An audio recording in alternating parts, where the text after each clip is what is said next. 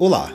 No podcast de hoje você vai saber um pouco mais sobre a Revolução Liberal do Porto, que foi um processo de formação de um novo governo em Portugal após a derrota de Napoleão na Europa e é o processo que torna Portugal uma monarquia constitucional, em que ao mesmo tempo Portugal tentou um projeto de recolonização do Brasil, que acabou resultando, portanto, na independência do Brasil, uma independência muito questionável pelos seus objetivos.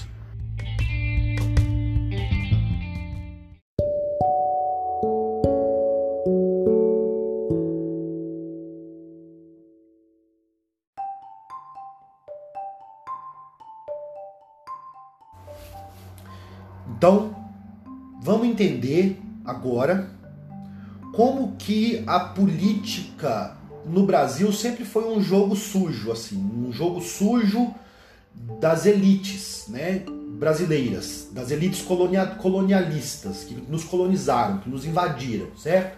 Que é uma galera que nunca teve nenhum tipo de compromisso ou preocupação com o bem-estar das pessoas ainda mais se tratando de indígenas e negros, né?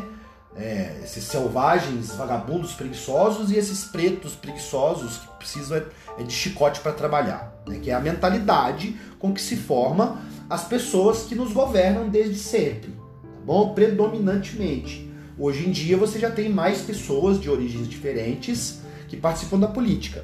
Mas quando o Brasil vira Brasil, quando o Brasil deixa de ser colônia e vira um país independente, no caso um império, né? O Brasil não vai virar república, mas uma monarquia. Então, nessa transição de colônia para monarquia brasileira, para o Brasil independente, você tem ali um jogo político, um jogo político que acontece entre os governantes brasileiros e portugueses. Então, vamos entender o processo, recapitulando a fuga da família real para o Brasil, tá? Rapidamente. Então, 1806, entre 1806 e 1808, a família real é, portuguesa se instalou no Brasil, criou aqui uma corte e todo um modo de administrar o Brasil, o que elevou o Brasil à parte do império. O Brasil, então, deixa de ser colônia. Quando a família real portuguesa se instala aqui, o Brasil deixa de ser colônia e é promovido a parte do império, certo? Então agora o Brasil estava melhor. Não era só um território a ser explorado, não, era parte do império. Isso é uma espécie de promoção, né? De elevação. Parte do Império Português. Beleza. Aí passou o tempo. O Napoleão Bonaparte perdeu a guerra lá na França, foi preso, depois morreu. O rei de Portugal, Dom João VI, então, voltou para Portugal. Tá bom? O rei Dom João VI voltou para Portugal. Lá em Portugal, quem estava governando lá em Portugal? É uma, um parlamento que reunia burgueses e nobres portugueses que tinham interesse em manter o mais sólido e estável possível a exploração sobre a colônia brasileira. Gente, o Brasil era a grande fonte de riqueza que sustentava toda a corte portuguesa e tudo que Portugal tinha de, de, de produção de riquezas e comércio, etc., a maior parte era do Brasil. Tá? O Brasil era a pata dos ovos de ouro de Portugal. Então Portugal não queria jamais perder o vínculo com o Brasil enquanto colônia. Porém, enquanto Dom João VI estava no Brasil, o Brasil deixou de ser colônia, olha só. E aí, a partir do momento que o Dom João VI volta para Portugal, ele volta para Portugal com a condição de governar é, sobre o parlamento, sobre o parlamentarismo. Os portugueses fizeram aqui, agora, em 1820, né, pouco tempo depois que Napoleão perde a guerra e é morto, e os portugueses vão reorganizar o seu governo em Portugal, eles querem estabelecer uma monarquia parlamentar. Uma monarquia onde o rei tem que seguir uma constituição. E esta constituição vai ser elaborada pelos burgueses e nobres, principalmente burgueses, porque nós já estamos no século XIX, tá bom? E aí você tem lá uma velha nobreza de uma corte que ainda né, existia lá em 1820 em Portugal. Mas quem está ali com as ideias né, dominantes é a burguesia com as ideias liberais de mercado livre e etc. É. Então o que, que vai acontecer? Em Portugal, a Revolução do Porto vai propor a, o rebaixamento do Brasil como uma das condições né, para a gente fundar ali esse novo governo português. Então a galera queria rebaixar o Brasil de novo para o status de colônia, para continuar explorando livremente, né? Enquanto aqui no Brasil, o pessoal aqui já tava já assim, não, peraí, não, para quê? A elite brasileira, os escravistas brasileiros, né? o pessoal que já tinha se estabelecido aqui, seu comércio aqui, sua produção aqui, e tinha interesse em não mais pagar impostos para Portugal, viu nessa tentativa de Portugal de rebaixar o Brasil de volta para a colônia uma oportunidade de fazer a independência do Brasil. Então, quando estava acontecendo a Revolução do Porto lá em Portugal, que a galera estava reorganizando o governo deles, e nessa reorganização a ideia era rebaixar o Brasil para a colônia de novo, os brasileiros se organizaram aqui e passaram a apoiar o Dom Pedro I.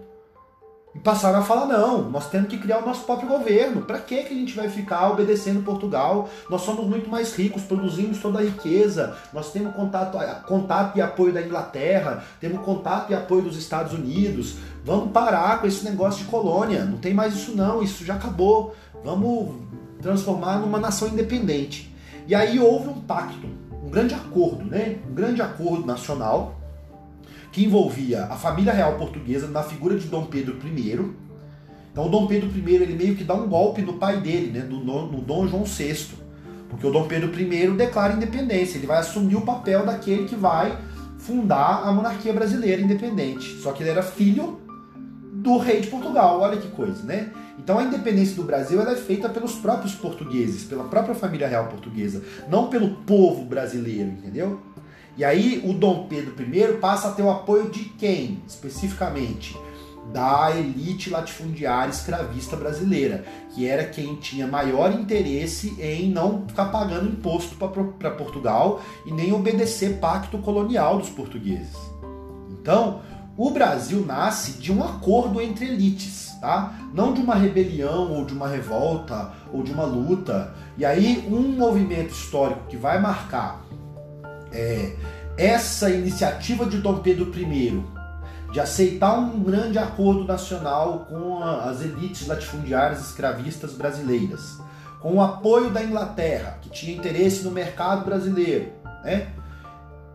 O Dom Pedro I declara lá um belo dia, o dia do fico.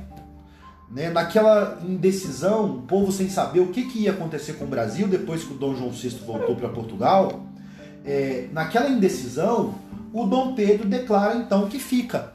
E aí, a partir daí, é uma questão de tempo para se declarar a independência, mas retomando e concluindo essa parte. É, não é uma. Um, a independência do Brasil não é resultado de uma luta popular em nome do povo brasileiro, em nome da nação, que inclui todo mundo que está aqui no território, inclusive indígenas e negros, né? Não, estava longe disso, as pessoas não pensavam nisso, tá bom? A gente está falando de 1820. Tá? A grande maioria dessas pessoas que fizeram esse acordo nacional também tinham combinado entre si que não iam acabar a escravidão, que eles não iam desacelerar a expansão para dentro do território, que eles não iam parar de matar indígenas, né, em outras palavras. E assim nasce o Brasil enquanto nação, desse acordo. Né, um acordo entre homens brancos, ricos, proprietários de escravos, proprietários de terras, proprietários de navios, ou ligados à velha nobreza portuguesa. Quer dizer, é, é a forma com que o Brasil é configurado.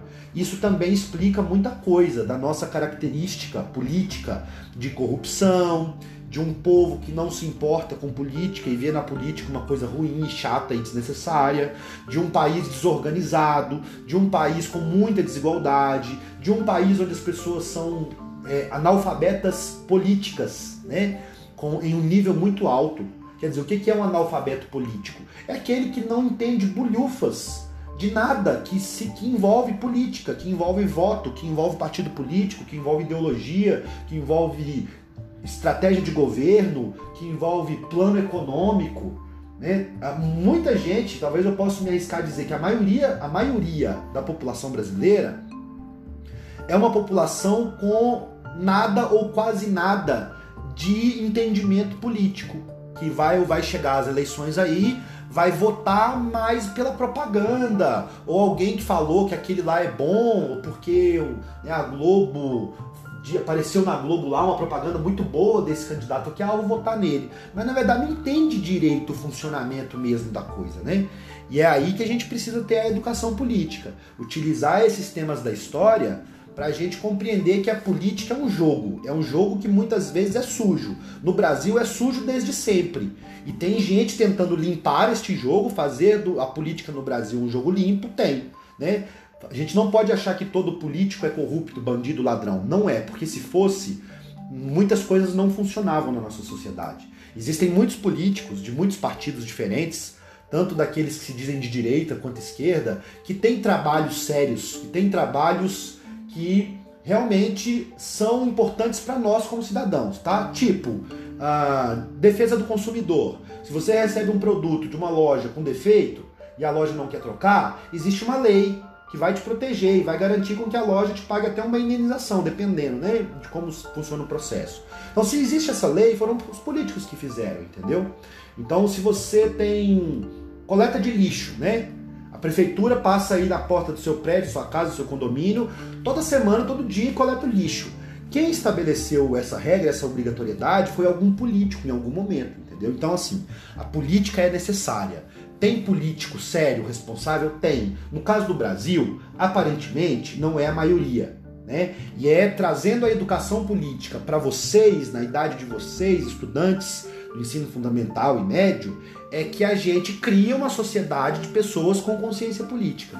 Tá bom? Então, vamos sempre tentar fazer essas conexões entre temas específicos da história e educação política, de um modo que a gente compreenda a nossa sociedade compreendendo que a política é um jogo, né? que é também uma administração, uma forma de administrar né? e de resolver e de solucionar os problemas que aparecem na sociedade. Ok, pessoal? Então é isso.